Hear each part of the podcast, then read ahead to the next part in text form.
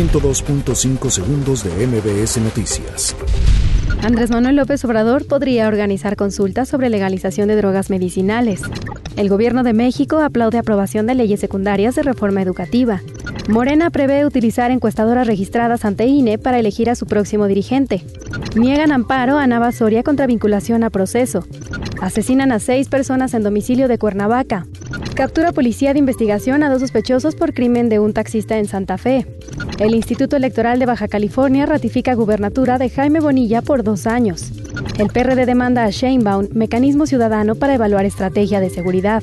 El IFETEL aprueba el programa anual de uso y aprovechamiento de bandas de frecuencias 2020.